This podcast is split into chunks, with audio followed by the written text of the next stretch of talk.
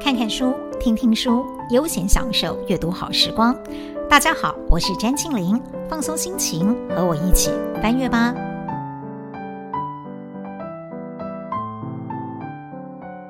这一集想跟大家分享一本我自己的床头书，《最后一次相遇，我们只谈喜悦》。我相信许多人对这本书并不陌生，毕竟在成书出版之前，两位不同宗教领域的诺贝尔和平奖得主会面晤谈，本身就是受到举世关注的新闻事件。而这本书就是达赖喇嘛和图图大主教在达兰沙拉相聚五天对谈的全记录。严格讲，我用“全记录”这种字眼，好像把这本书的内容定义得太肤浅了。更精准一点的说法，应该是这是两位。宗教界修为极高的精神领袖，借由跨信仰的对话交流，激荡出的智慧言语，而且从书名就能一目了然。他们五天相聚，谈论的最主要重点，关于人如何能够在这个纷乱的世间，面对许许多多生命的挑战，依旧能够获得恒长的喜悦。请千万不要以为这种论调是在唱高调。这本书之所以能够雄踞国内外书市排行榜，我想正是因为它的内容平易近人，又具有很高的实用价值，也因此它才会成为我的床头书之一。生活感到苦恼，或者睡觉以前想平静一下心情，翻阅一下它，总是非常助眠。所以我很希望。借由我的分享，即使只是粗浅的心得，也能够让此刻正在听着节目的你获得一点点的平静和喜乐。我刚才一直在谈喜悦，好像忘了先解释一下为什么这是最后一次相遇。主要是要来看这两位主角：西藏精神领袖达赖喇嘛和南非圣公会的图图大主教，他们各自所在的地点相隔遥远。达赖喇嘛在印度的达兰沙拉，而图图大主教在南非。加上达赖喇嘛敏感的政治身份，经常会碍于国际现实压力而无法取得其他国家的签证。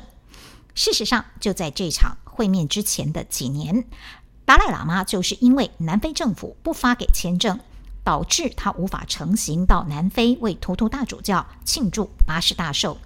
因此后来。终于成型的这场会面，换成是图图大主教飞到达兰沙拉为达赖喇嘛庆生，真的是难能可贵。除此之外，还有最困难的一点是，两位长者都已经八十好几了，特别是年纪更长一些的图图大主教，他罹患前列腺癌，还要长途飞行，能够来这一趟已经算是完成不可能的任务了。这也就是为什么书名开宗明义就摆明了。这场会面很可能是当世两位伟大的宗教精神领袖最后一次的相遇。其实这本书总共有三位共同作者，真正的主笔人是图图大主教常年合作的共同作者，叫做道格拉斯·亚伯拉姆。他全程参与了这场会面，几乎是以逐字稿的方式。详实记录下两位智者的对话珠玑，而他也会在每个对谈的主题当中，适时插入自己这一位旁观者也是记录者的意见叙述。这种写法也增加了全书的可看性，让智者的思想结晶更具有亲近感，更容易进入我们观看者的心灵之中。还有一点很有意思的是，这位协力作者以他的近距离观察，让我们看到宗教界的精神领袖原来并非高不可攀。无论是他们彼此之间的玩笑互动、自然流露的幽默言谈，还是他们也会有的像平凡的我们一样的那样的喜怒哀乐，甚至可能比这个世界上多数人还要悲惨的人生苦难际遇。都让他们传达的理念和言语更具说服力。当我们理解到达赖喇嘛所说的，他也只不过是全世界七十亿人口当中的其中一个，我们似乎因此得以平视着导师，而不是抬头仰望他了。可能因为书中的每一句话都是这样的平凡谦虚，所以在阅读这本书的时候，经常会有一种错觉。好像自己就处在达兰沙拉的对谈现场当中，正在聆听着两位高人的智慧结晶，看着他们互相打趣、开玩笑，跟着他们循序渐进的对谈内容，逐步走进自己的内心，去理解自己的烦恼为何生成。怎么解开？然后一些关于生命和现实的困惑，会在看书的某个瞬间突然豁然开朗起来。以这本书的主题“喜悦”来说吧，我们总是求之而不可得，迷惘着什么才是真正的喜悦？如何经常感到喜悦？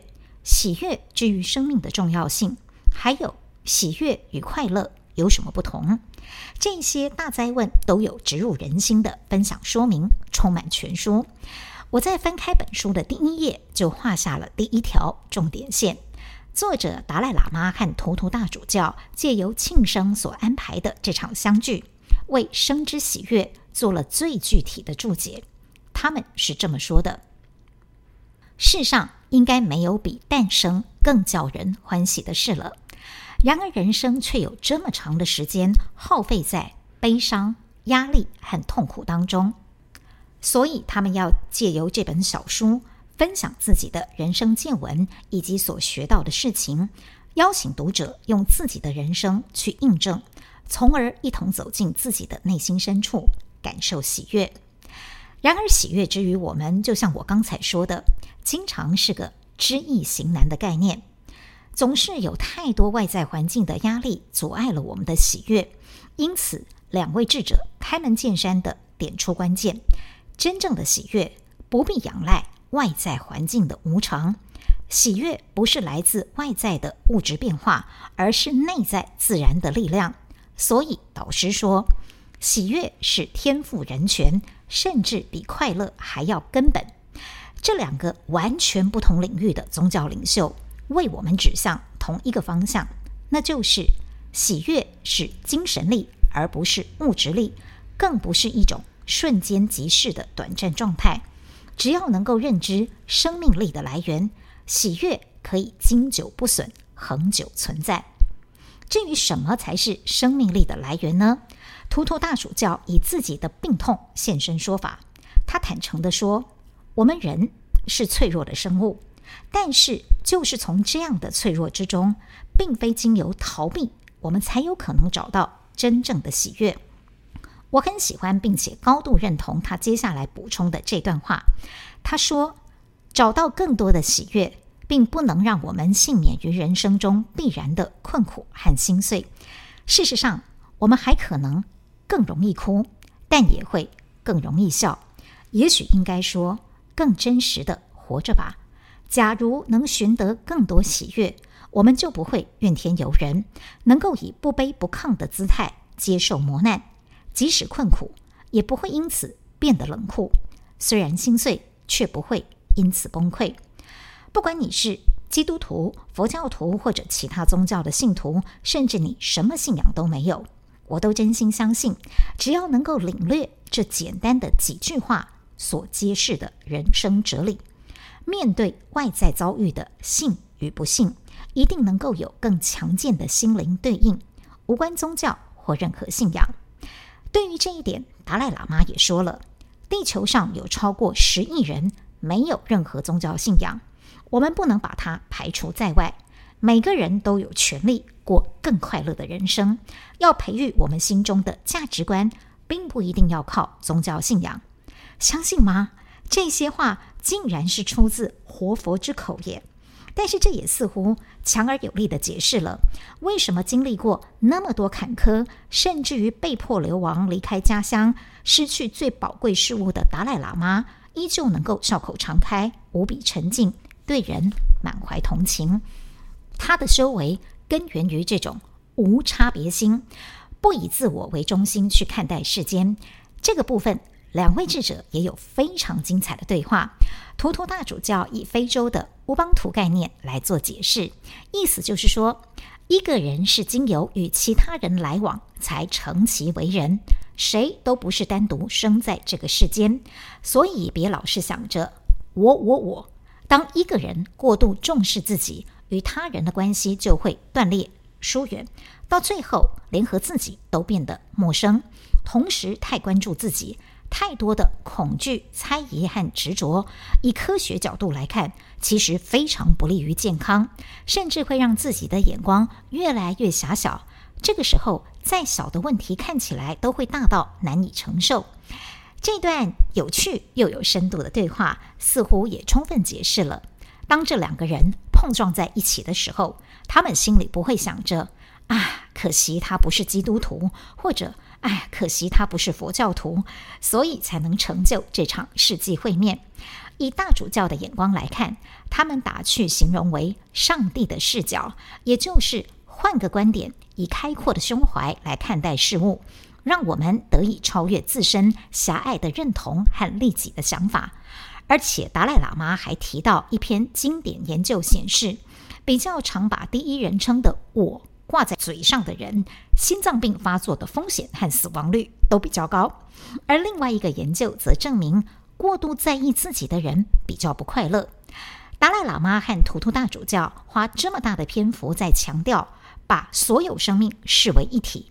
正是希望从根本让大家把观点从只在意我和我的，转变为我们和我们的，而这可能也就能够更合理的了解为什么这两个几经磨难的八旬老人能够走过颠簸的人生路，在这里侃侃而谈着喜悦。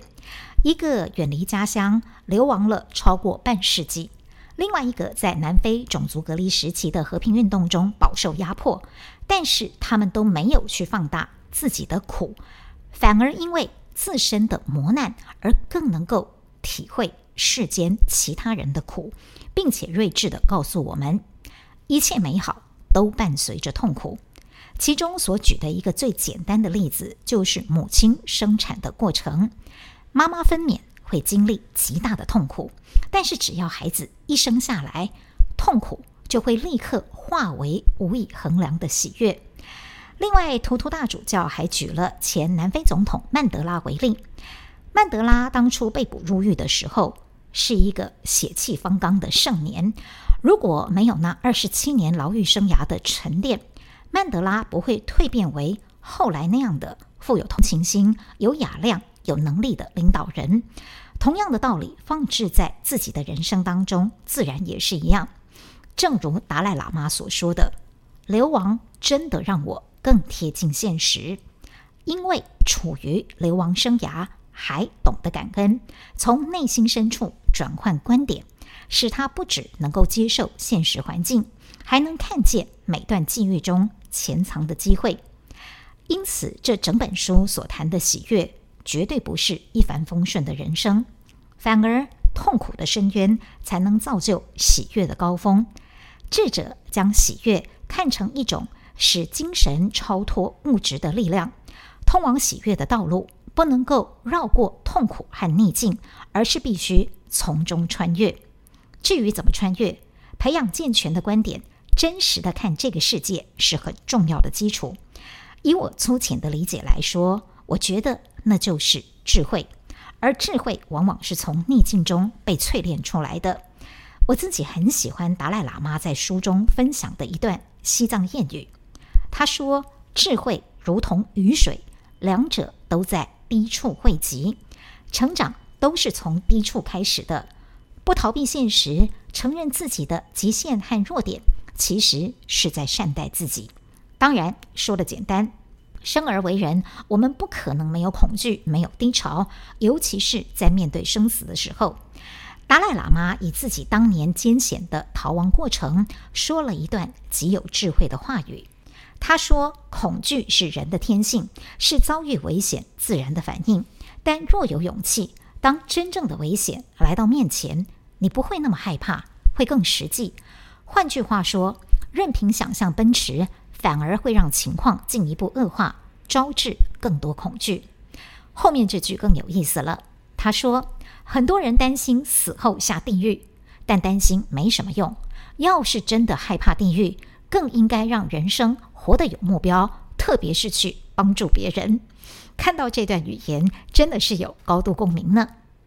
其实关于这本书的精髓，我应该把它分成上下两集，实在有太多隽永的对话和人生智慧想要分享。尤其在重读它的时候，我画了更多更多的重点线，每一段都不想放过。不过，我想还是就此打住。希望大家有缘的话，也可以去翻它一番，甚至照着最后篇章的喜悦练习，开启喜悦的每一天。而且说起来，方法一点都不难，基本就是感恩。书中写道，感恩是喜悦极其重要的一环，因为感恩让人得以欣赏人生，明白我们的好运多半领受自他人。用两个简单的小步骤，可以帮助我们日行感恩。首先，闭上眼睛，回想三件今天令你感恩的事，从大自然的明媚风光到丰盛的一餐，什么都可以，越具体越好。然后用笔记本记下这三件事，写成日记。之后可以进阶练习观想喜悦，最终达到感受自己心中深厚的慷慨，将这份慷慨发散给别人。然后终究我们会明白，真正的喜悦。就是带给他人喜悦，很希望这一集的分享也能够带给大家小小的喜悦。我们下次见。